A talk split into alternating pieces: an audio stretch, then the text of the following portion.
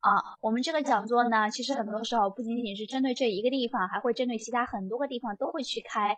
所以说，你学了一个地方的知识的话，其他地方也是可以学以致用的。那么今天晚上呢，主要是跟大家去讲一下我们这个啊面试的一些概论。也就是说，我今天晚上主要给大家介绍两个问题，第一个就是什么是面试，以及第二个啊啊我们教师招聘考试过程当中的面试的形式。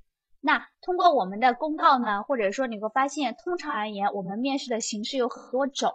那我今天晚上重点要介绍的就是跟我们这次的啊陕西，哎，咱们这个啊杨凌地区的这个教师招聘，它公告笔试公告上所写的，主要是考什么呀？是不是说课加答辩，对吧？我将会在这两个方面给大家去重点的介绍一下。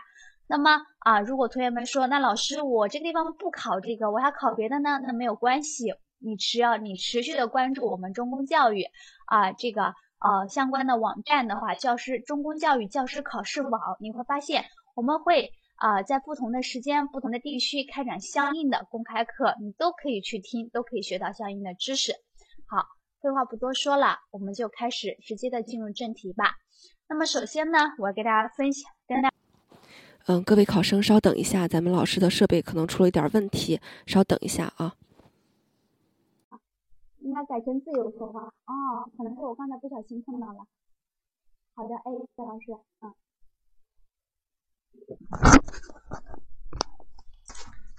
好，各位学员，现在能听到我的声音了吗？啊，可以了是吧？好的，那咱们重新开始吧。那么还是言归正传，说是面试，还是一样的。那其实，在老师我理解呢，所谓的面试，它是两个字：交流。也就是说，你要通过这种面对面的方式呀，和我们的考官进行一一种交流。那通过这种交流呢，他就会从你的身上获取一些信息。从你的身上获取一些信息，通过这些信息呀，我们的考官呢就能够进行评判了。进行评判，评判什么呢？就是去评判你到底适不适合当一名老师，或者说他可以去评判，哎，你和其他的选手相比，谁更适合当一名老师？所以说，同学们会发现，我刚才在讲到。考官他去进行选拔的标准，是不是说你比别人更优秀？不是的，我并没有提到优秀两个字，而是提到了哪两个字啊？对我提到了合适两个字，或者说适合两个字。所以说，同学们明白了吧？我们以往在参加有一些公司的面试的时候。哎，对公司的面试的时候，如果说我们没有去进行这，没有进入到下一轮的环节，他们都会给我们发一个短信，说啊，您非常的优秀，但是和我们的岗位呢，并不是非常的适合。我以前呀，觉得。这肯定是骗人的，肯定是我不够优秀，我还很难受。但是自从呢，我在几年之前接触了这个面试之后，我就理解了，确实不是因为我不够优秀，而是因为我在面试的当天，我没有展现出我适合这个岗位。所以同学们理解了吧？哎，这是适合。所以你要知道，你在考试的时候，你是不是说啊，怎么样的去拿第一呀？不是说你比别人更优秀，不是说你长得比别人好看，你穿的比别人啊漂亮，或者你买的衣服比别人更贵，而是因为什么呢？你表现出来的技能，你表现出来的能力，更能够让你适合，或者更能够让你胜任一名老师。所以同学们明白了吧？哎，你要考的是老师，所以说你想让考官想要去评判你是不是能够去当一名老师，他就会考察你什么呀？他是不是就考察你的说课，对不对？好，或者有些地方会考察你什么呀？试讲，对不对？这就是咱们教师招聘的面试了。那同样的面试呢，不仅仅存在教师招聘过程当中，还会存在于公务员考试过程当中。还会存在于公司的招聘过程当中，所以你会发现了，他需要的是什么样的人，他就会采取怎么样不同的方式来进行面试吧。你要考的是公务员，他会不会说，哎，你来给我考一个说课，这是不是就是什么呀？你不符合他的需求，是不是？你告诉他，考官这个题我不会，但我会给你讲一篇，我给你说一篇教案，有没有意义？没有意义。那同样的，在教师招聘过程当中，他让你说课，你说老师我不知道什么是说课，但是呢，我可以去告诉你什么是那个什么呀？这个题，我可以回答一道题，或者我给你做个演讲，你看怎么样？那你会发现了，这样的回答，也许你的演讲准备的非常的精彩，但是符不符合考官的要求啊？不符合吧？所以同学们知道了吧？整个考试的过程当中，你唯一的目标是什么？不是说咱们以前吹牛所谓的什么战胜自己呀，什么战胜对手啊，什么比对手更优秀啊，都是错的。你唯一的目标是要表现出你和教师这个岗位之间的一个匹配性，好吧？那么接下来就是一个问题了，如果自己不适合就要放弃了吗？这位同学说的很好哈。那如果说你不适合，你来考什么呢？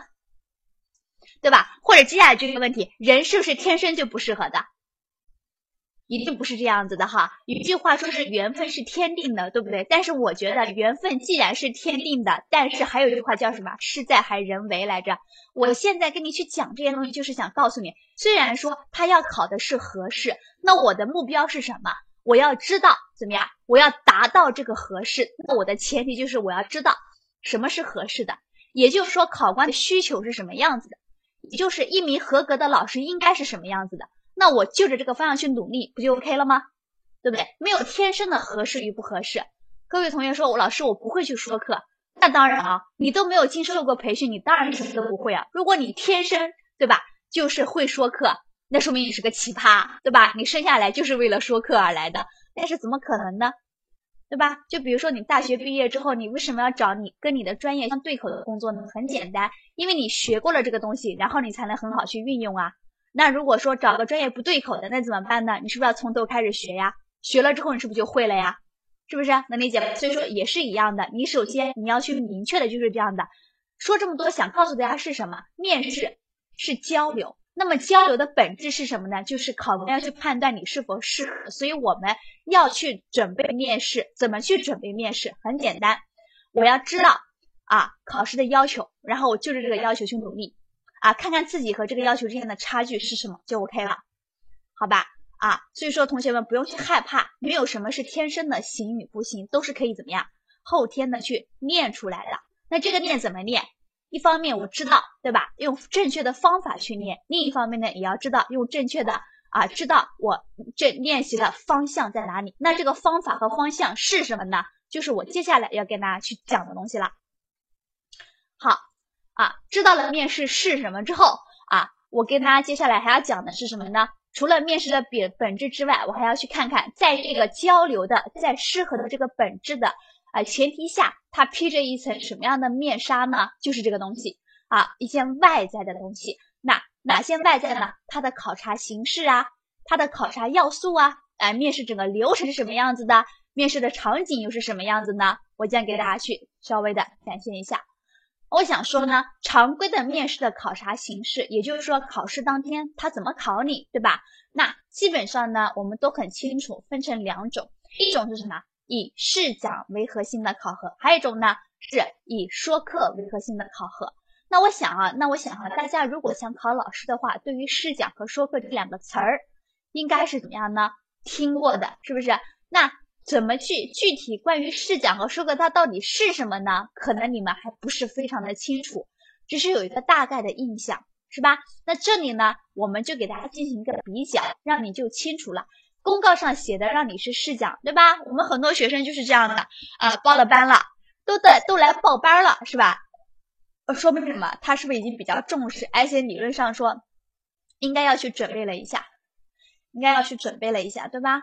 啊。特殊教育的老师的面试一样的，所有的教师招聘的面试都是一样的啊，不分是幼儿园还是中小学还是特殊教育都是一样的，嗯，因为你要考的东西是一样的，就是我要考说课加结构化。那么关于特殊教育的，你比如说我是啊具体的教学的内容和教学的方法，对吧？那中小学特殊教育和幼儿园肯定是不一样的。这个呢，我今天晚上可能没有过多的时间去给大家去涉及，但是我们在后期。如果大家觉得有必要、有需要啊，可以和我们中国这边去反映，我们可能还会开相应的这个课程而且另一方面还有什么办法，就是我们会在我们的班次当中有专门针对性的啊这个培训和讲解。好，言归正传，还是一样的，说课和试讲啊，它到底的区别是什么？那关于说课呢，我们一般还有一个名字叫什么？哎，叫片啊。关于试讲，我们可能还会叫它什么呢？哎，片段式教学呀，是不是啊？还有什么呢？哎，这个这个微格教学呀。那关于说课呢，也可能叫讲课，这就是它其他的一些名字。那么这是怎么说呢？名字上的不一样啊。那么在除了说名字上的不一样，还有哪些不一样呢？我在后面给大家慢慢去讲。那再看。以试讲为核心的考核啊，和以说课为核心的考核，你会发现它区别在哪儿呢？啊，你会发现以试讲为核心的考核，我们要准备的基本上是三块，哪三块呢？蓝色的部分就是我的备课纸或者说是教案，如果是试讲，我要写的就是教案，对吧？那什么叫教案呢？就是我们啊在中小学啊，就是说接触的什么呀？教师用书，对吧？幼儿园也有什么？哎，老师指导用书上面可能都是教案。那么接下来第二个核心的环节就是我们的试讲。那么除了这个环节之外呢，啊，很多的教师招聘考试都会再补充一个五分钟的环节，是什么呢？就是我们的问答或者是答辩环节了。那这是以试讲为核心的考核。那如果是以说课为核心的考核呢？同学们很显然，那这里的蓝色的框框里面写的是什么啦？就应该是什么说课稿，对吧？说课我就肯定要有一篇说课稿，那么接着最重要的是中间部分是什么？说课的环节。那第三个呢，可能再加一个什么呢？问答和答辩。所以同学们知道了吧？哎，不论是试讲和说课啊，它的区别呢，从它的流程上来说，可能就是两，可能就是两块的区别。第一块是一个是什么？写的是教案，一个呢写的是说课稿。第二块的区别呢，一个是你真正的去试讲，一个是你真正的去说课。好，那我们再看还有哪些区别？以说课为核心的，刚才给大家讲过了，对吧？啊，试讲和说课的区别，那我们呢在这里又帮助大家去总结了一下。首先呢，你会发现试讲和说课它针对的对象是不一样的，也就是说你会发现啊。你在试讲的过程当中，考官呢，哎，其实是你是要把考官当做什么呀？当做你的学生去对待的啊，当做学生去对待的啊，因为我们的试讲呢，还有一种说法叫无声教学。那么所谓的无声教学，它是不是就真的没有学生呢？啊，实际上考官其实就是你的学生。所以说我们在整个试讲的过程当中。我是不是还要和我们的考官有什么眼神上的一些互动啊，对吧？那第二个啊，如果是说课呢啊，我们的对象，我们的考官他就是同行了。所以你会发现，作为一名老师，你面对学生和你面对同行的时候，你说话的语气和方式一不一样？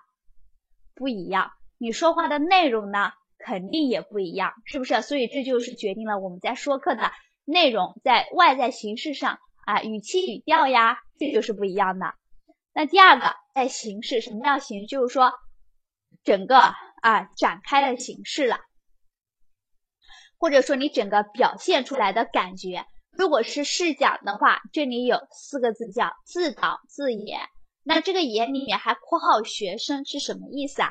也就是说，你不仅要演你自己，你还是要去演学生。咱们的老，咱们的同学们在试讲过程中最喜欢、最喜欢干的就是这样的，就是说，啊，有谁能回答这个问题？好，这位同学你来说说，嗯，说的真好，请坐，然后就没了。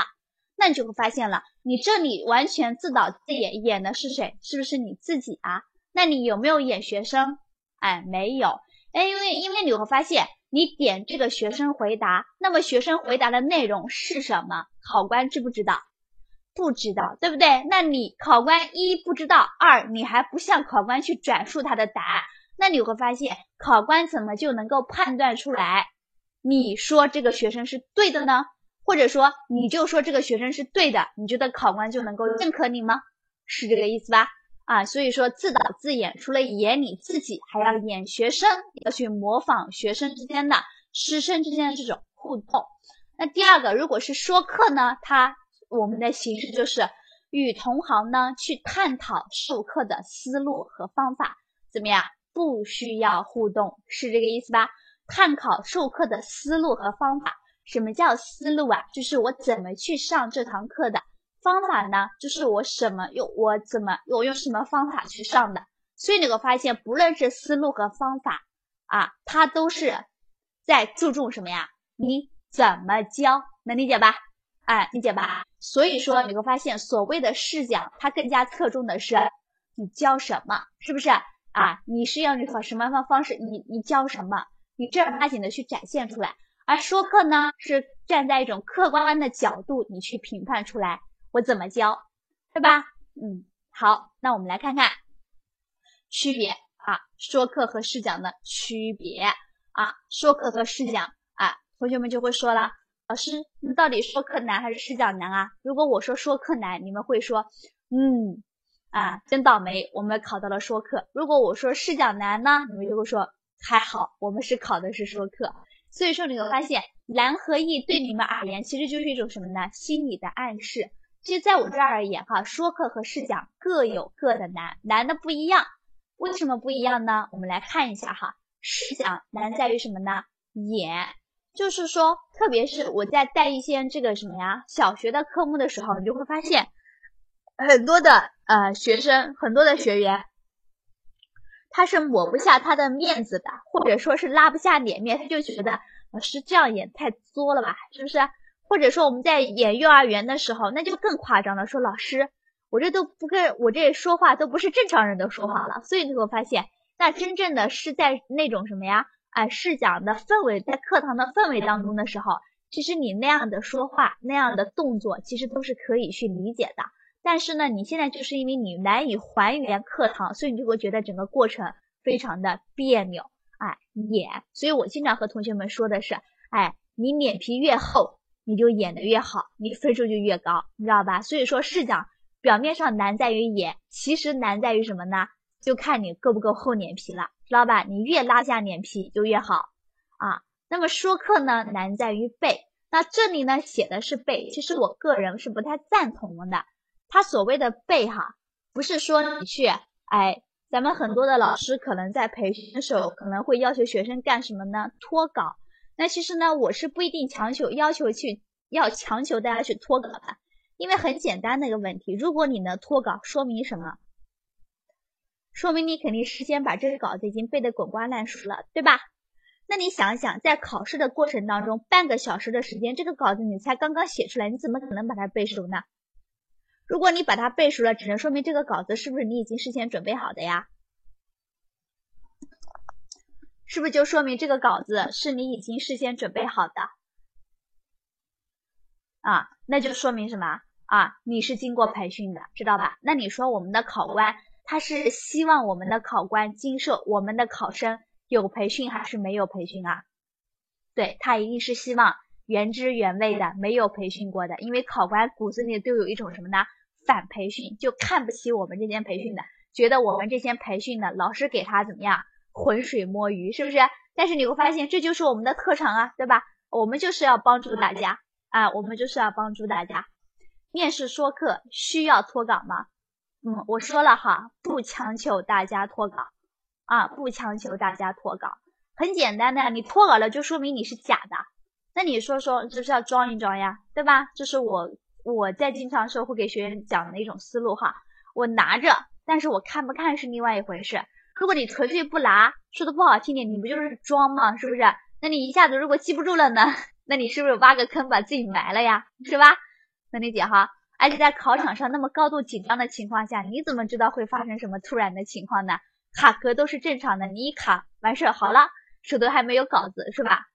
能理解吧？好，那我们在想。不论是说课还是试讲，是各有各的难处啊，所以同学们知道了吧？啊，那么最重要的是什么呢？快，这个快是什么呢？啊，一定不是说你的语速快哈，咱们同学们很多时候就是怕讲不完，尤其是说课稿，然后哗啦哗啦哗啦上去一通的讲，就跟开火车一样的，把考官的心脏都讲出来了。这里的快呀，指的是你备课要快，知道吧？你想想，考试时候我们可能只有半个小时或者一个小时的时间去备课。那我这个快是什么意思？你会发现，你要写一篇教案或者说个稿的话，你是不是得花个怎么样啊？十五分钟到二十分钟啊，对吧？你是不是要花个十五分钟到二十分钟？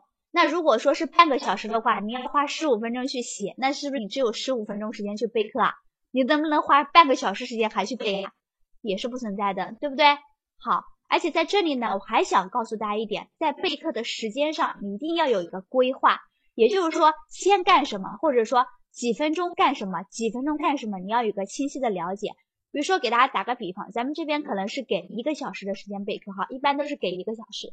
那这一个小时时间备课，我应该怎么去规划呢？首先，就像我刚才讲的，我必须要做好两件事情。第一件事情是我要备课，第二件事情是我要写说个稿。那我说个稿这么多字，我要写上去，对吧？写上去这么多字的话，基本上要花十五分钟，对吧？花十五分钟啊。那么剩下来啊，还有多长时间了？还有四十五分钟。那在四十五分钟当中，你会发现我又要花个五分钟到十分钟的时间干什么？我要去熟悉我的说个稿，知道吧？你不可能说怎么样，因为人正常的思路是不是写了后面就忘了前面？同学们，对吧？完事儿，哎，他说，哎，你还剩五分钟了，完事儿你还在写，这是不合适的。如果说你还剩五分钟了，或者还剩十分钟了，你就不要再写了。尤其是如果只剩五分钟了，同学们知道吧？你应该把你的笔停下来，然后呢，从头到尾的回顾一下这堂课你到底想怎么上，你想清楚了没有？只有你想清楚了，你才能讲明白，要不然你的说课稿你写了，你也是对着读，没有任何意义，你是说不出来那种说课的这种感觉的。好，那你会发现这样的话，是不是二十五分钟就过去了？那么二十五分钟过去了，我还剩下多久？是不是还剩下三十五分钟？那这三十五分钟的时间，我就要做好一个什么？备课了，所以说看起来你有一个小时，实际上是你是不是只有一半的时间在备课啊？所以说筷子重不重要？重要吧，对吧？那么最后是什么呀？难难点是找到自信。那么为什么是难点在找到自信呢？因为咱们同学们去参加面试哈，不论你是第一次参加还是你是第很多次参加，你都会是怎么样子呢？诚惶诚恐的。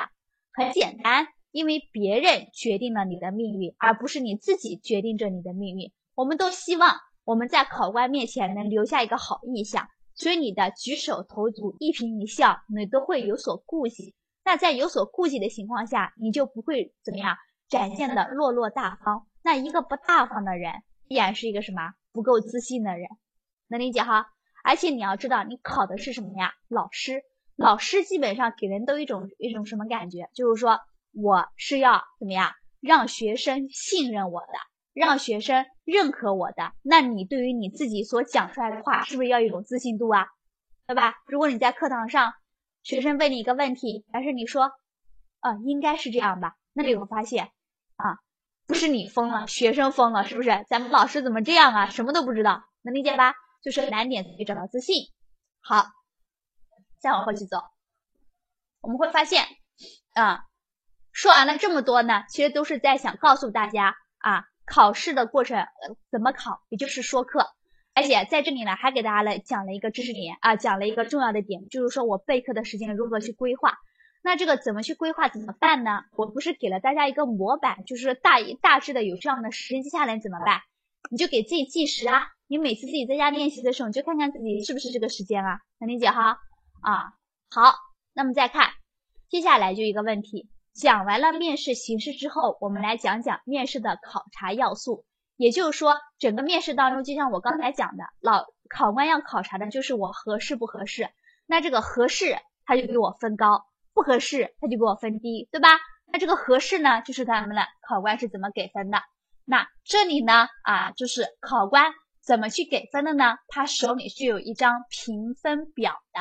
那这里是对于我们试讲的。那下面一张呢是关于我们的说课的，所以说同学们能够去发现了啊，是既然考察的是我们的说课的话，他就会从我们的考官如果说说课满分是一百分，那么他就会从这几个方向给咱们打分，知道了吧？会从说教材呀、说学情、说目标、说教法学法、说教学程序，以及看看你整个的教学基本功。从这四个大块儿给大家去打分，那同学们会发现了，这四个块当中所占的比例最高的是什么呀？是不是第三块教学程序？所以说啊，这里就会有一个问题了。以前大家大家所理想当中，或者说大家认为当中的授课稿，应该是什么样子的呢？啊，大家会发现，你们可能也看过很多说课稿，你们会把重心放在哪？是不是放在前面的说教材呀、说节型呀、说目标呀等等等等，说的天花乱坠，是不是把文字组织的特别的好？然后希望把它背下来，考试当天就直接拿上去用。那关于这个教学程序，也就是说教学过程的话，基本上就几句话概括了吧。所以如果是十分钟的试讲，同学们会发现，你们很多时候基本上关于前面的说教材、说学情、说目标、说教法学法、说目标、说教法学法等等的话，基本上就要占到个。六分钟到七分钟，那你你的一个说稿就是七三开了哈。那我们说啊，说课不需要写教案，说课写的是说课稿。好，再回到这一章，那也是一样。那我想告诉大家的是什么呢？啊，想告诉大家就是说，啊，你要去啊明白，在考试的过程当中，考官他想要听的是什么？不是你前面的东西，而是你的教学过程。所以一篇好的说课稿，在时间的规划上应该是四六开，也就是说前面的说教材一直到说教法、教法、学法，你用四分钟的时间撑死了，你就要讲完了。那后面的说教学过程呢，你应该花个啊五分钟到六分钟，知道了吧？啊，花个五分钟左右，最后再花个一分钟的时间去总结一下，好吧？一个四六开，那是这个样子的，而不是我们常规大家所认为的七三开或者六四开。哈，有这样的一种思路你就知道了。所以你现在在拿拿起你手头准备的，拿起你手头所准备的说课稿，你来看一看，你读一读，你看看你把前面读完花了多长时间。如果说花的时间很多，那就不行了啊。那再来看看，就是说的评分的要素，对吧？考官是按照这个要素去给大家去打分的。那么我们会想想，在考试的过程当中，考官会不会说，哎，这一项三分，这一项四分，慢慢给你加？不是的吧？是不是？考官一般都是什么？大笔一挥，你的分数就出来了，是不是？那这个大笔一挥是什么呢？是不是他胡乱的打分啊？哎，一定不是的，一定是一个主观的判断在里面，是一个综合的了解，是不是？那这个综合的了解是基于什么呢？基于考官的诉求，就像我刚才讲的，还是一样的，面试归根到底就是。怎么样呢，要讲究适合，也就是说，你要满足考官的需求，他需要什么样的人，他需要什么样的人，你就要给他去怎么样呢？呈现出你就是什么样的人，就像我们的孙悟空一样的，你应该是有七十二变的。那在考试的过程当中，你会发现考官的需求是不是我们唯一努力的目标和方向啊？那我们会发现，面试的过程当中，他是不是一个考官呢？不是的吧？会有怎么样？七到九个，是不是？那么这七到九个考官，他是不是大家都是每个考官的要求和需要都一样的呢？也不是嘛，萝卜青菜各有所爱，是不是？那我们就从他的什么呢？哎，来源上来去剖析一下这个考官他到底需要什么。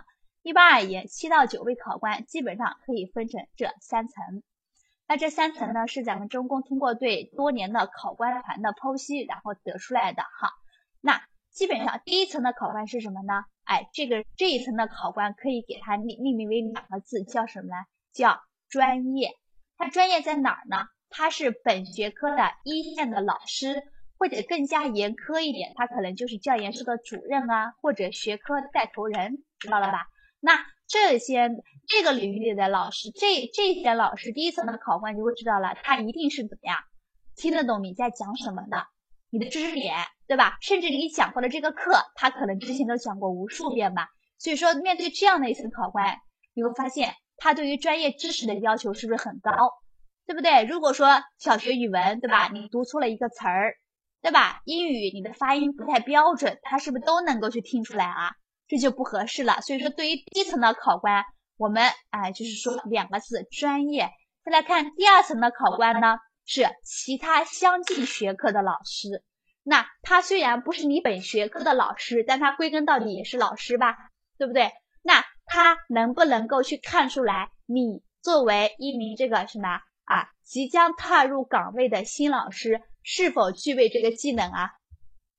他甚至可以去判断出来你的教学啊，课堂时间规划的是否合理呀？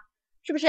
你的课堂教学四部曲安排的是否恰当啊？他是不是能够去能够去体现出来呀？是不是？那第三层考官呢？啊，俗称什么呢？打杂的。他为什么是打杂的呀？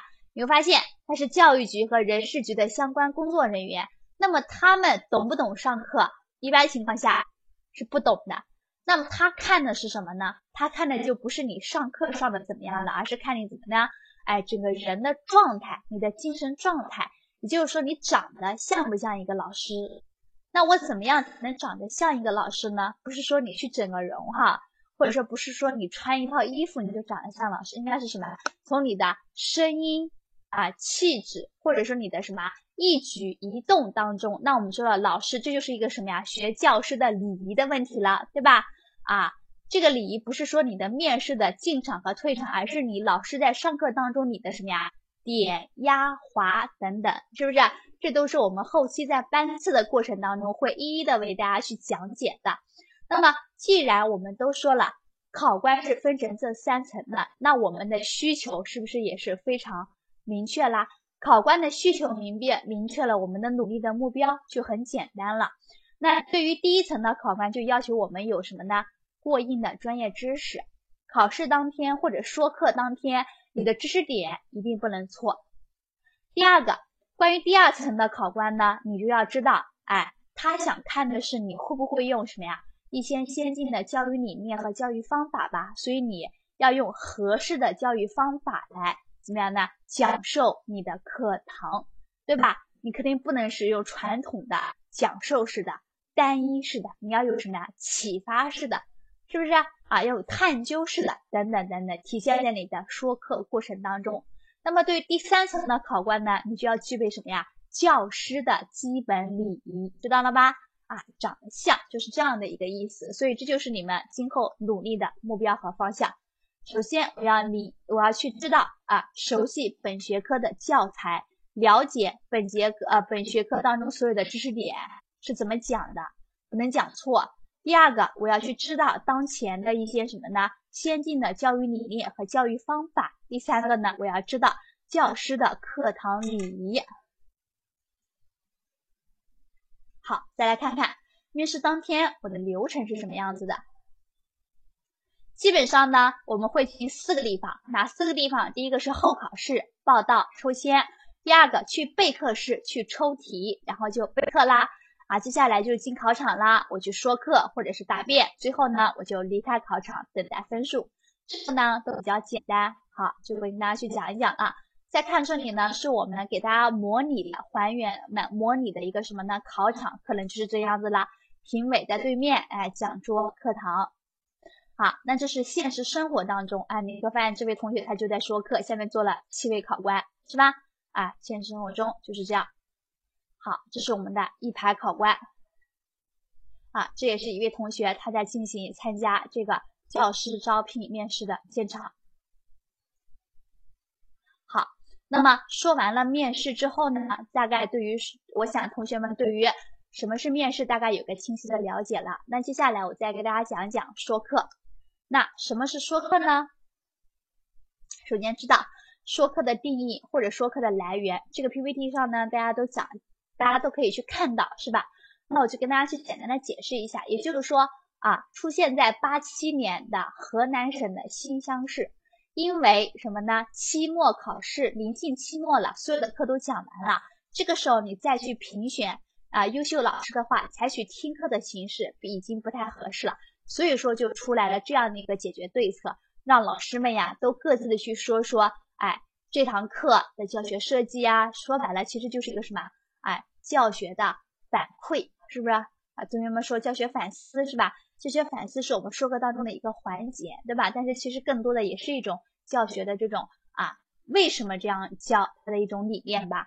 好，所以说整个说课，整个说课，我都围绕的应该是这三个方面。哪三个方面呢？第一个教什么，第二个怎么教，第三个为什么这么教。而且我的重点在于怎么教以及为什么这么教，知道吧？教什么只是知识点的东西，怎么教以及为什么这么教才是核心的东西。而且你会发现，关于为什么这么教是必不可少的。所以，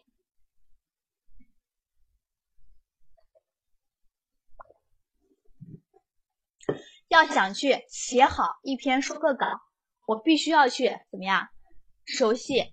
哎，这个每个学科的新课改啊，新熟悉这个新课程标准啊，比如说语文学科的新课程标准啊，数学学科的课程标准啊啊，上两章幻灯片只是为大家解释一下啊，这个什么是说课以及说课是怎么来的啊，这个呢之前我在课堂上都跟大家去讲过了，所以就迅速的去过了，重点在于这一章说课的内容，我要说什么，就是这三个方面。就这三个方面，为教什么、怎么教以及为什么这么教。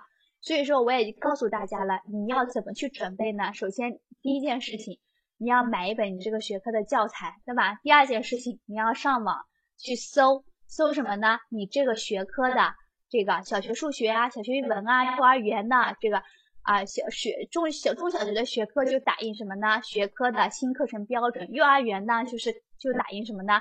幼儿的这个什么总则和纲要，知道了吧？打印这些东西，然后去勾画一些重点的句型啊，重点的语句，把它记录下来。这个是你在写说稿的时候必须要去用到的。好，那接下来这个问题就是说课应该按照什么样的流程？那这个呢，就是同学们很疑惑的问题，对吧？因为关于说课应该按照一个什么样的流程，老师讲的、书上说的、网上查的都不一样。特别是你们会说是可以去搜一些说课稿的时候。有些说课稿是这些程序，有些说课稿是那些程序。那么我们中公呢，按照老师的考试的要求呢，帮助大家总结了这六个方面啊。这六个方面呢，啊，或者说是这七个方面是必不可少的。那第一个是什么呢？说教材，也就是说对于教材的了解。第二个说学情，第三个说教学目标，第四个呢重难点，第五个教法和学学法。啊，第四个教法学法，第五个说教学过程，以及第六个说板书，这些这六个环节是必不可少的。所以同学们记住了，一篇完整的说课稿应该是这个样子的哈。当然，这个里面还会有啊，比如说我们的这个幼儿园的话，就不会说是说教材，是说什么啊？说设计意图，或者说什么呀？说活动意图，对吧？那在这里的说教法和学法之后呢？啊，说教材怎么说？这个我今天因为课程，因为时间的原因，就不跟大家就没有办法跟再跟大家这里详细的去讲了。后期可能会有下面公开课再跟大家去讲释解释哈，专门的说课专项的时候，我再跟大家去讲。好，那么在说教法的时候呢，说完教法和学法之后呢，很多时候可能还会有一个说教学用具呀，或者说教学准备，或者说教学手段。那这里的教学准备呢？幼儿园可中小学可以不说，但是幼儿园就必须要说说活动准备，对吗？有什么呀？有这个材料的准备，还有学生的准备，知道吧？啊，这是我们说的中小学。那么幼儿的话，就是只要把所有的教材改成什么呢？活动就行了。说活动意图，说什么呀？呃，学情，说活动目标，说重难点，说活教法和学法，说活动过程。啊，这是幼儿园和中小学的一个区别所在。好，那么最后呢，还会有一个教学反思和教学评价。那这个教学反思和教学评价一般用在什么呢？我真正的上完了这堂课之后，但是你会发现，现实生活中，你考试的过程当中，这堂课你有没有上呢？你是没有上，你只是预设着你要这样去上，对吧？所以说，关于教学反思和教学评价，咱们就是可说可不说了。同学们明白了吧？啊，最重要的是前面的这六个环节，我必不可少。好，那同学们，就像我刚才说的，你买完了两本，两本书之后，接下来你要去知道说课说什么，你就要把这些东西给我记住了。要说的就是这六个方面的东西。好，那再来看。一个好的说课，我的要求是什么呢？就是一二三四这四点了。第一个叫流程规范内容，哪两本书？第一本是你的教材，第二个是你的课程，你的新课标啊，新呃小比如说语文学科这个什么呀啊课程标准叫新课程标准，上网自己去找，然后打印也可以就可以了啊啊好，第一个是流程规范，也就是说那六点必不可少。第二个教法学法前后贯通，也就是说你在说教学过程的时候，前面是什么样的？前面我说了用启发式，后面你就要解释清楚你怎么用启发式，能理解吧？第三个语言流畅，板书美观，所以同学们知道了吧？说课不是大家所认为的，我光站在那一动不动，我是要有板书的。但是那板书怎么环什么环节去写呢？就是在说教学过程的时候去写了。好。那最后有风有范，挥洒自如，也就是说你要有什么呢？自信了，是不是？好，那说到这里呢，关于试讲就给大家啊，说课呢就给大家去讲解完了。那关于同学们说的，老师怎么说教材，什么说学情，是吧？这里呢，我因为时间关系就没有办法跟大家去一一的去讲解了。那我们后期在我们的班次过程当中，或者后期有可能的话，还会开相应的 YY，咱们同学们请持续关注。那接下来呢，再给再跟大家去讲一讲答辩。那这个答辩呢，首先要去看看为什么要有答辩。基本上我们的答辩呢，考官会问的问题呢，是包括两大方向的。第一大方向是答疑解惑，也就是说你在整个说课的过程当中，可能会怎么样，有你说的不清楚的，对不对？或者是。考官觉得你说的不清楚的地方，那他是不是会有疑惑呀？他就要去问。那第二个呢？还有一小部分是可能是因为你在说课的过程当中用了一些比较新颖的方法，用了一些比较新颖的词句和说法，考官也觉得很很有意思，他可能去问你。那不论是他去问你怎么样，他觉得你说的不好的，还是觉得他觉得你说的很新颖的，那都是为了去加深对你的了解。加深了解是干什么？是不是还进一步的去评判你是否适合当一名老师？能理解吧？所以说，我们的同学们哈，如果说在说课的环节你表现的不好的话，没有关系，你可以通过答辩的环节去翻盘。那还有一种情况，我说课说的很好，对吧？说课之后必须有答辩吗？不一定，看公告。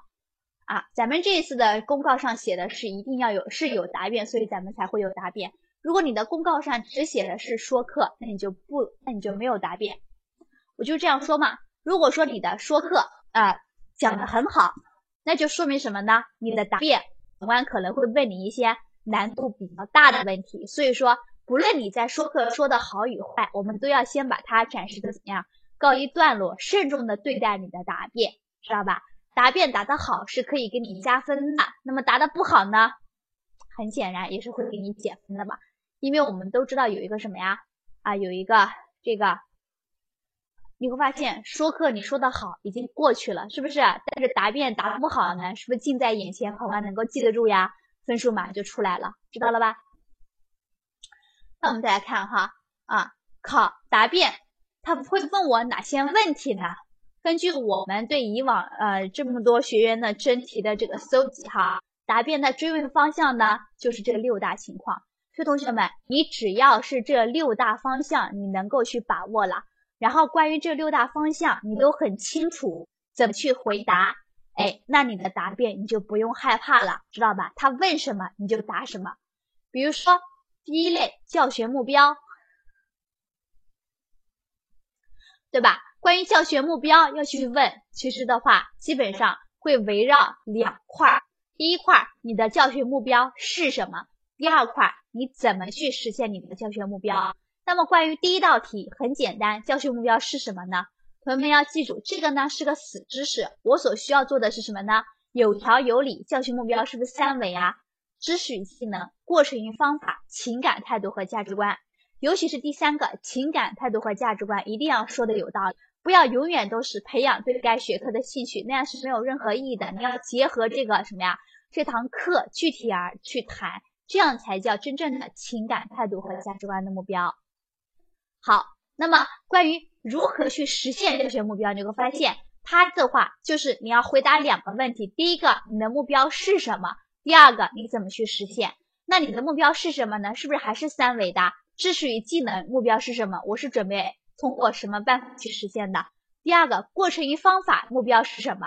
那么过程与方法当中是不是已经就告诉了什么什么目标啊？什么过程？什么方法？那已经是如何去实现了，对吧？就不需要做过多的解释。那第三个情感态度和价值观的目标是什么？我又是通过什么办法去解决的？所以说这第二个问题，本节课的教学目标你是如何实现的？其实是一问两问。问的既是你的教学目标，又你的教学的方法，听明白了吗？把这两个问题给他想明白了，想好了怎么回答，再问到教学目标的时候，你就不怕了。那第二点，他会问的是什么呢？问的是你这堂课的重难点啊，这节课的重点是什么？你是如何突出来的？难点是什么？又是去如何解决的？那你有没有想过这两个问题呢？同学们说了，老师我分不清楚什么是重点，什么是难点，对吧？啊。这是同学们最经常纠结的，那我这里就跟大家去解释一下，重点和难点是不是一回事？那肯定不是一回事嘛。如果是一回事，为什么不用一个词去代替呢？是不是？好，那怎么去区别呢？我们都知道，我我我这里呢，我比较喜欢借用英文当中的东西哈。英文当中的重点是什么？important，对不对？难点是 difficult，所以你就会发现了这两个单词不一样，就说明呢，它们的意思肯定是不一样的。那什么叫重点？什么叫重点？所谓的重点可以用另外一个词代替，叫什么？必须的。也就是说，你这堂课上完了之后，学生必须要知道的东西啊，就像人的身体一样。如果说你没有了脑袋，那你会发现你有四肢有没有用？没有用吧？因为你脑袋不会，你脑袋不在，你已经死掉了呀，对吧？所以说这就是我们说的重点的部分是什么呢？必不可少的部分，少了它，哎，你整堂课你就不完整。你把其他的东西讲的再好都没用。比如说这堂课我讲的是什么呢？我们拿数学啊，或者说我们拿化学举一个例子，高中化学当中有一个什么呢？有一个氧化还原反应。好，那么你会发现氧化还原反应这堂课呢，它有两个知识点，第一个是氧化还原反应的定义，第二个知识点是氧化还原反应的什么呢？啊，本质。那你就会发现了，它的定义的话重要不重要？重要是不是？但是和它的本质相比，谁更重要啊？一定是它的本质，因为你会发现，只有我抓住了它的本质，我才能够去区别这个反应是氧化还原反应，而不是别的反应吧。所以说，上完这堂课之后，学生必须要去了解的，是不是就是氧化反应、氧化还原反应的本质啊？知道了它的本质，我就可以拿它的本质来对我们的所有的化学反应进行判断吧？这才是节课有用的东西。我光知道定义够不够？不够，是不是？能理解吧？这叫我的重点部分，不讲它，这堂课就等于白上。那什么叫难点呢？难点一般呢都出自于重点知识，知道吧？也就是说，在学生必须要去了解的这个知识点当中，有一部分是什么呀？学生难以去把握的东西，这就叫难点了。比如说，还是拿这个氧化还原反应来说啊，氧化还原反应的本质是它的重点部分。那所谓的氧化还原的本质呢？它包括两个部分，第一个是电子的得失，一个是电子的偏移。那么重点就是让学生去了解电子的偏移。所以同学们知道了吧？重点和难点分不开，但是呢又不一样。重点是什么呢？相对于本堂课而言的，就是说这堂课如果我不教给，如果这个知识点我不教给学生，这堂课的内容我是不完整的。但是难点的是相对于学生而言的。就是说，这个知识点我在教给学生的时候，学生很难接受，知道了吧？你的针对的对象它其实是不一样的。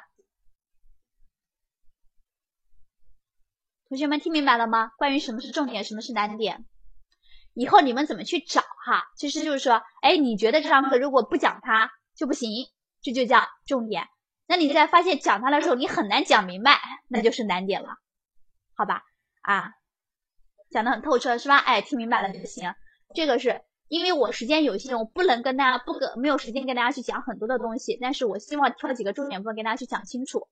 那么第三个呢，他会问你预设和生成，那这个预设和生成就是针对你的教学环节了。比如说他会问你，你刚才在试讲或者刚才在说课的时候，你设置了什么什么环节？那你这个环节的目的是什么啊？你觉得教学评价有什么用啊？你的试讲哪些环节体现了这些作用啊？那你会发现。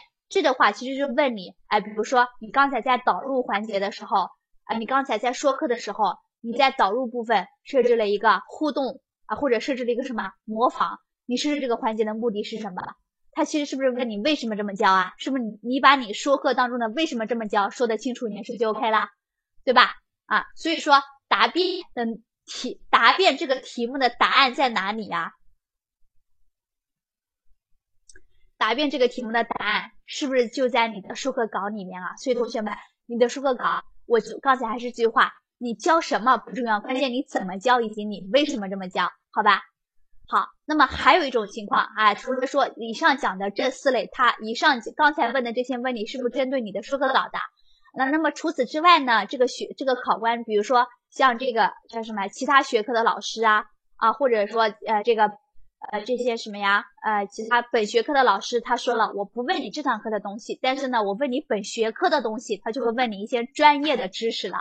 那专业的知识，比如说请讲出语音在英语教学当中的作用啊。对吧？这是英语学科。那么语文呢？他可能就会问你啦，啊，从百草园到三味书屋选自哪一部作品呢？啊，哪一部作品呢？小学语文老师有知道的吗？没有人，没有人回答我是吧？那你可以去回去搜一搜哈，啊，可以去搜一搜啊。那么还有这种什么？让你现场的去作画呀，现场的演示歌曲动作展示，这个用在哪？幼儿园偏多，知道吧？用在幼儿园偏多。那么，所以说这是属于问你的专业知识，考察你的专业能力了。因为我们很多的时候，啊，除了像音乐、美术、啊体育这样的，它会加一个什么呢？除了说课答辩之外，它会加一个技能测试。其他学科是不加技能测试的，但是呢，他又想去考察你，对吧？所以说他会有一个让你现场的去。展示什么什么好，那么最后一个他会问什么呢？就是问你相关的工作经验了。嗯，对，朝花夕拾，对的。好，问你相关，他就对你这个人感兴趣，他会问问你，你是哪个学校毕业的呀？哎，你学过几年？嗯，也不是学过几，就是说你这个学这个专业学了多久啦？你在上学的时候有没有做过相关的课题呀？对吧？还问你工作经验，你是应届毕业生还是已经参加过工作的呀？或者说问你规划，你觉得五年之内你想啊你想干什么？六年、十年之内你又想干什么？所以说同学们，你必须要对自己进入这个岗位之后，你有一个什么很好的认识，对吧？考官问你，你说一说你二十年之后想做什么？然后你说，考官，我二十年之后想坐在你你的位置上，对吧？合适不合适？虽然很实在，对吧？但是不行。但你换个角度去说一说，你会发现坐在考官的位置上就说明什么呀？啊，考官有三类吧？我说了，第一类是什么？啊，第一类是什么？第一类是啊，本学科的老师，那说明你要做一个什么？哎，做一个专业的老师嘛，对吧？做做一在本学科啊，做一个专业的教师，要把本学科的知识钻研透，对吧？啊，做一个合格的优秀的老师。第二个，其他学科的老师，那么其他学科老师他可能不懂本学科，但是他是不是懂教学方法呀？所以你要做什么？科研，是不是？研究教学方法。那第三类教育局和这个什么人事局的工作人员，那他是做什么呀？是不是管理啊？对吧？所以说你未来的方向其实就是三块嘛，什么呀？教学、科研和管理，明白了吗？啊，专家型是不是？学者型、管理型是不是都行啊？啊，三个，那你会发现，这就是说你会发现我这个答案怎么来的？不是老师我胡编乱造的。是不是？我是根据我刚才那个想法，因为你想坐在对面的位置，那你就要分析一下对面位置是一个什么样子的，那你是不是努力的方向就出来了，对吧？像我刚才那样讲一句话是我想坐在你对面的位置，肯定不行。但是呢，你换个角度去说一说，是不是就 OK 了，对吧？所以不能置我心向往之嘛，慢慢向着这个努力去需求。所以说，同学们啊，今天晚上呢就花了这么长的时间啊，不多不不长不短，一个小时带大家去了解了。我们去了解了三个问题，第一个问题，三个大问题。第一个问题，什么是面试？面试的本质是什么？两个字，适合，对吧？所以你要知道啊，你要知道，哎，什么样的才是适合的？老师的要求是什么呀？第二个就是说课，说课到底说什么，对吧？是不是告诉大家那六个方向啊？对吧？我要说的是这些东西，那我怎么去说呢？核心内容包括这三块，教什么，怎么教，以及为什么这么教。那么重点是要说明白，想怎么教以及为什么这么教，对吧？那么第三块呢，就是告诉了大家答辩啊，因为说课的内容比较复杂，答辩的内容呢相对简单一些，所以我在这里给大家讲的答辩非常清晰了。所以还是这样的，同学们呢，所有的答辩还是一样的，它会围绕这六个方向来。所以同学们，如果说可以的话，我建议你拿手机把这六个方向拍一下。啊，针对于这六个方向，如果你都能够去怎么样写出一个答案，那好了，你的答辩是绝对万无一失的，因为考官问来问去。考试的时候就等于怎么样，一个萝卜一个筐，对吧？考官问哪个问题，你就把那个筐里面你准备的萝卜拿出来，然后告诉他，对吧？考官，我是萝卜，对吧？这个题我会，对吧？啊，这就是我们说的新课标有什么用，对吧？新课标呢有用在哪？有用在它会有一些教学指导和教学建议，可以去让你去知道，哎，教学方法用哪些方法去教学，而且新课标当中还有一些。啊，相应的话语比较写的比较高级，符合我们这个新课改的理念，你可以去用在我为什么这么教，嗯，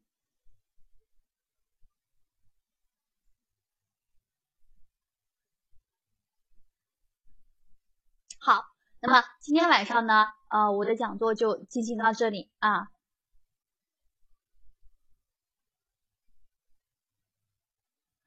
变，你不要想的那么多，就是这样的一个萝卜一个坑，你把这几道问题都准备好了就 OK 了。课时啊，课时的话，一般的话就是你一堂课啊，你一堂课的话不是四十分钟吗？但是你一篇文章或者说你这你这一个你这个课的内容，你可能四十分钟讲不完，所以你可能要。讲个八十分钟，或讲个一百二十分钟，所以你就分成什么三个课时、四个课时了。家人当中的课时就是第一课时、第二课时、第三课时嘛。我这是第一课时讲的东西，还是第二课时讲的东西？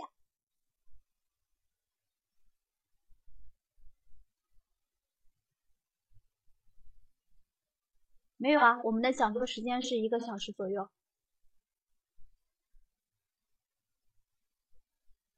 结构化面试，结构化面试就是，呃，依托于我们从我们这个公务员面试过程当中来的。也就是说，你每个人，哎，每个考生进去，然后他问你统一的一道问题，比如说，啊，问你你为什么要当老师啊？再问你，比如说你有天上课的时候把乌龟写成了鸟龟，学生哄堂大笑，你怎么办啊？就问这些问题，然后让你去解决。说课时间，说课答辩时间，我们的公告上写的是说课时间不超过十分钟，答辩时间不超过五分钟，啊，一共是十五分钟。这个按照我们的公，而且我们说了，说课的话，答辩啊，说课的话，一般而言啊，小学和初中的科目的话，讲个八分半到九分钟；如果是高中的科目的话，讲个九分半左右，差不多了。答辩的话，一般的话。一道题，他问你之后，你最好能答个两分半左右。这样的话，你基本上他就不会问你再再问你第二道问题了。如果说他问你一个问题，然后你一分钟讲完了，那他会再问你的。答辩时间是统一，对啊，统一是五分钟。但是五分钟之内，如果你他问你一个问题，你叫什么名字，对吧？或者说或者说你为什么当老师？你说因为我爱当老师。好，一句话答完了。那你五分钟时间是不是没用完啊？那可能他会再问你一道问题，知道吧？答辩的问题是不统一的，结构化的问题才是统一的，不会问你多，不会问你少，每个人都是一样。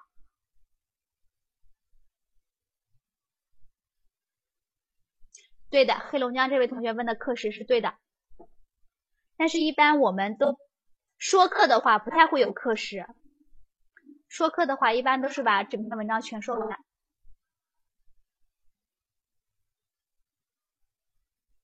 我们这边不考结构化，我们这边考的是说课和答辩。结构化的话，一般看时间，十分钟的话一般是两道题，十五分钟的话一般是三道题，一般是五分钟一道题。对，但你说课结束之后说，各位考官，我的说课到此结束，然后考官就会说，现在请开始，请开始。听你的答辩问题，你就听，然后在那答辩就行了。结构化是什么？这个不是我们今天晚上讲的东西哈，同学们就不要再问几句话的东西了，不是我们今天晚上讲的东西。而且也不是我们公告上要考的东西。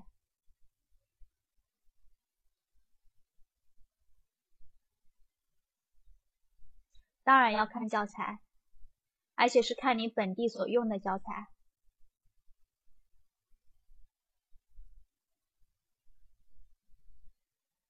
因为很简单的，你考试的内容就是从教材里面抽的，所以你越熟悉教材越有好处。所以为什么我们很多考试的时候，我们的那些我们的那些应届毕业生他就怕什么呀？他就怕那些在职的老师嘛，尤其是已经在学校里面任课的老师，因为他都上过呀，课教材他熟啊。所以说你们要想去这个的话，也要熟悉教材。当然，在我这儿的话，从来不建议说同学们把每篇教材都熟悉一遍。那不是考试正确的应对方法。我们这边，我们这边是什么呢？教大家相应的解题的，或者说备课的方法。这样的话，你一篇文章可以这样写，你十篇文章、二十篇文章、三十篇文章都可以这样写。这才是我们怎么样呢？考试当中应该要需要的，或者说我们才才是我们正确的备考的方向。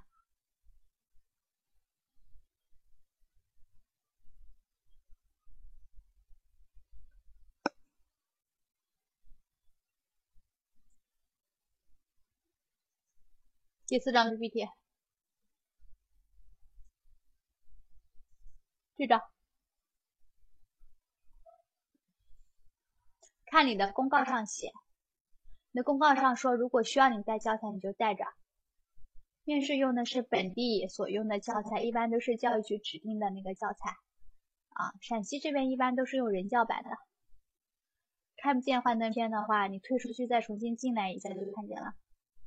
面试用的教材一般是你本地用什么教材，您自己带本儿，不需要你自己带。考试的时候他会给你准备好的，不需要你自己带。教材是看初中还是高中？你考的是什么你就看什么呀？你考的是初中你就看初中，考的是高中你就看高中。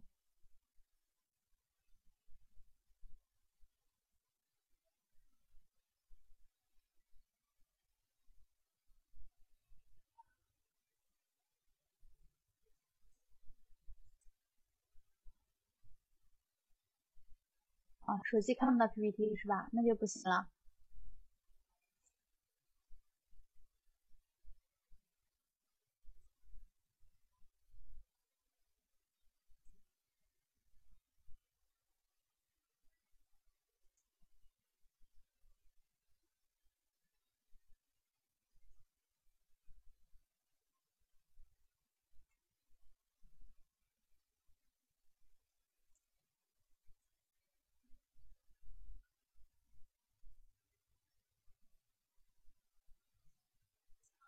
我刚才也说了，不是所有的教材都需要你看，这不是正确的备课的办法。但如果你有充足的时间，你可以去选择。那我们这边的话，要求的是教你方法，用方法去。当然，你尽量的熟悉教材，自然是好一些。嗯，而且会有一些重点的篇目、重点的学科。啊，你说初中常考的就是初二的嘛，对吧？初三以复习为主，不太会去考。啊。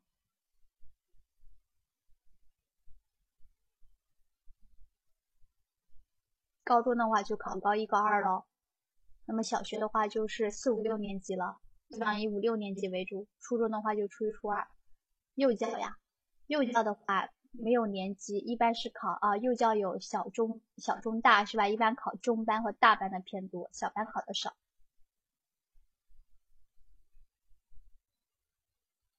这个需要你自己去想办法教材。还有一种办法就是你用人教版的。或者你找人去借，淘宝是吧？学校的书店买不着，你可以找当地的学生去借。你说找关系嘛，很多学生，而且一般我们这边上课的时候，我们这边上课的时候会为大家提供统一的是人教版的教材。哎，就像我刚才说的，你不熟悉教材也没有关系，你不熟悉教材也没有关系，你下不下来新课标，你可以换个网站去下呀。我觉得你们问的问题有点搞笑啊，同学们。能不能问我点专业的问题啊？这些东问题你们都可以问客服的，不需要问我呀。考试时候会发课本，考试时候我刚才不是说了吗？他一般不会给课本给你，比如说语文，他会抽一个什么呀？荷塘月色啊，抽一个什么啊，这样的是重点的，是不是就有了？啊，比如说小学他可能抽个少年闰土呀，啊，什么京杭铁路呀，啊，什么呃这个什么北国的春呃北京的呃北方的春节呀，啊等等，把这几篇重点科目什么赵州桥呀、石拱桥呀、什么翠鸟呀都放在一起，然后考试的时候那个考生去抽到什么，其他同学就统一用什么了，啊。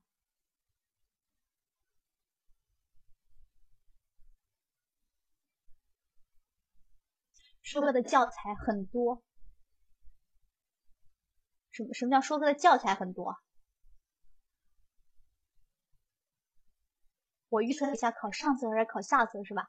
啊，这个没有真的没有办法跟你去预测了啊，这个没有办法去预测了。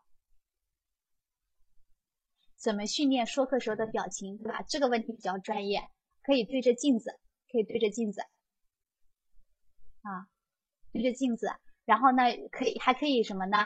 让你的你就先说，然后让你的同学或者爸爸妈妈呀，把你说课的时候整个流程录下来，然后你自己去看，你就会发现自己有些表情很奇怪了，你就会下一次有意识的去改了。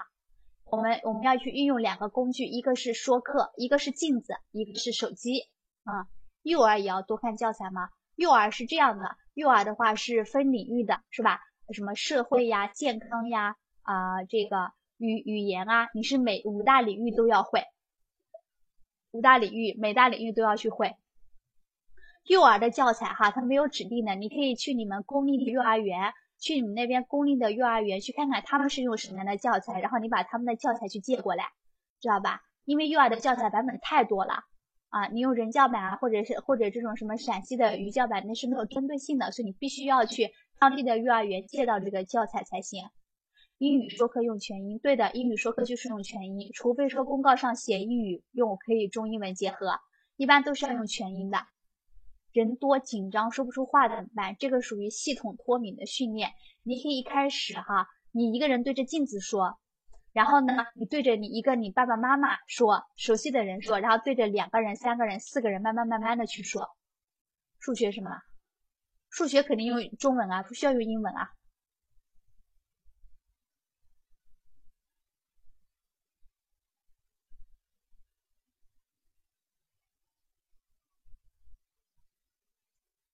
当然，任何一个都要熟悉教材。当然，我也说了，我说我只说了，熟悉教材只会帮助你更好的去怎么样呢？让你考试时候心里有点底，就是说，哎，这个教材最起码随便他出哪一篇，这个教材我都知道。但其实你会发现，你知道也没用，如果你不会去说课的话。所以最重要的还是要掌握说课的这个方式。就像我们在班思过程中去培训大家的，我会给你一个说课的相应的什么呢？哎，稍相应的流程，当然我会每个人定量身定做一个属于你的说课模板，而不是我们课本上或者我们网络上忽悠大家那种万能模板，那个是没用的，你知道吧？定制一个属于你的啊这个模板，然后呢，你就可以一篇文章、两篇文章、三篇文章就套着写就行了啊。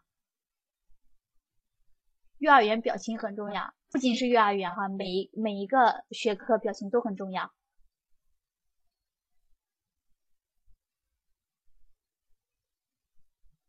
刚才这位同学问我数学呢，我没听懂什么意思，是是问我数学什么呢？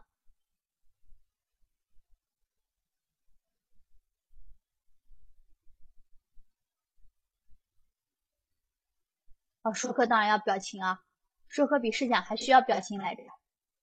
数学说课流程对吧？数学说课流程和其他的说课流程是一样的呀，说教材说学型，只是教学的过程不一样。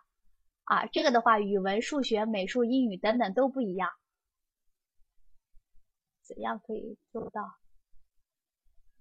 表情，我刚才不是跟另外一个同学说了吗？对着镜子念，然后用手机去念。我不是要求你很难也要去做啊，想不想考上？你要知道，现在这个社会工作有多难找，难不代表做不到。对吧？你有机会进笔试，就已经刷掉一大批的人啦。你想想那些那些那些没有机会进面试的人，那些没有机会进面试的人，对吧？为了他们，你也得好好努力一把呀，不然你把他们淘汰，都对不起他们，是不是啊？呃，要儿童化，你说教学过程的时候，模仿幼儿声音的说儿童话，你别一上来，首先呢，我来说说教材，这个是没有必要的，知道吧？客观的时候就客观的说。特殊教育的老师和其他和中小学没有过多的区别，还是一样的，还是从说教材、说教等等，只是你的教育的方法会不一样一些。比如说，你要更加提倡的是什么呢？鼓励呀，恢复自信啊，然后给学生更多的耐心啊。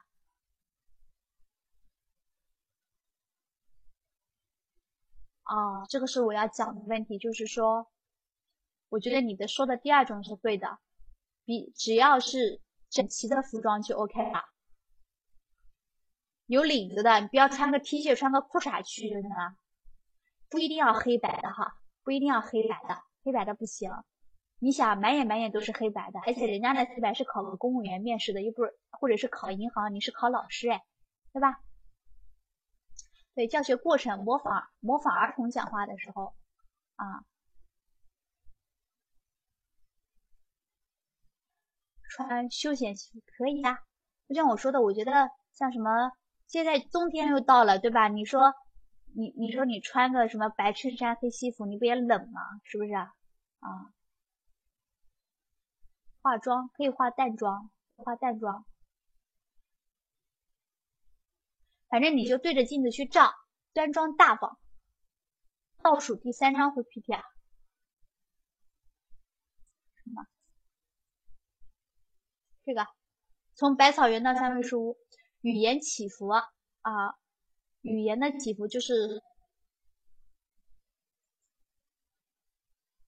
重点，就是你把重点的部分用重音突出来就 OK 啦。就像刚才给大家讲的，就是说刚才你试讲的时候设置了什么什么环节，那么你设置这个环节的目的是什么？就是把你重点，你要知道你这句话，首先你明白你要讲的这句话的重重点在哪里，然后把重点的部分去突出来，就叫语言的起伏。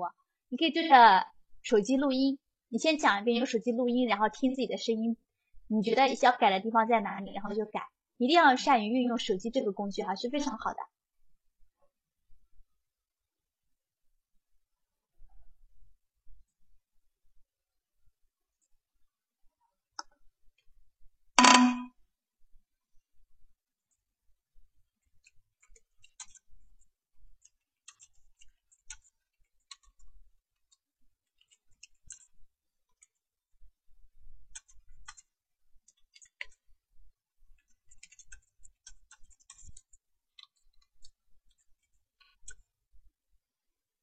嗯，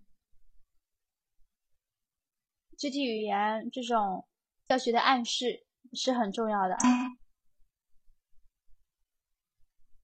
如果做不好语言的起伏，我们不如不做，知道吧？不其与与其做的，与其做的让考官觉得难受，你自己也觉得难受，你不如不做。因为做的好可以加分，做不好的话你会减分的，所以你不如不做。面试不能披着头发，面试要把头发扎着。语言频频说课当然不太好，但是也不是不行。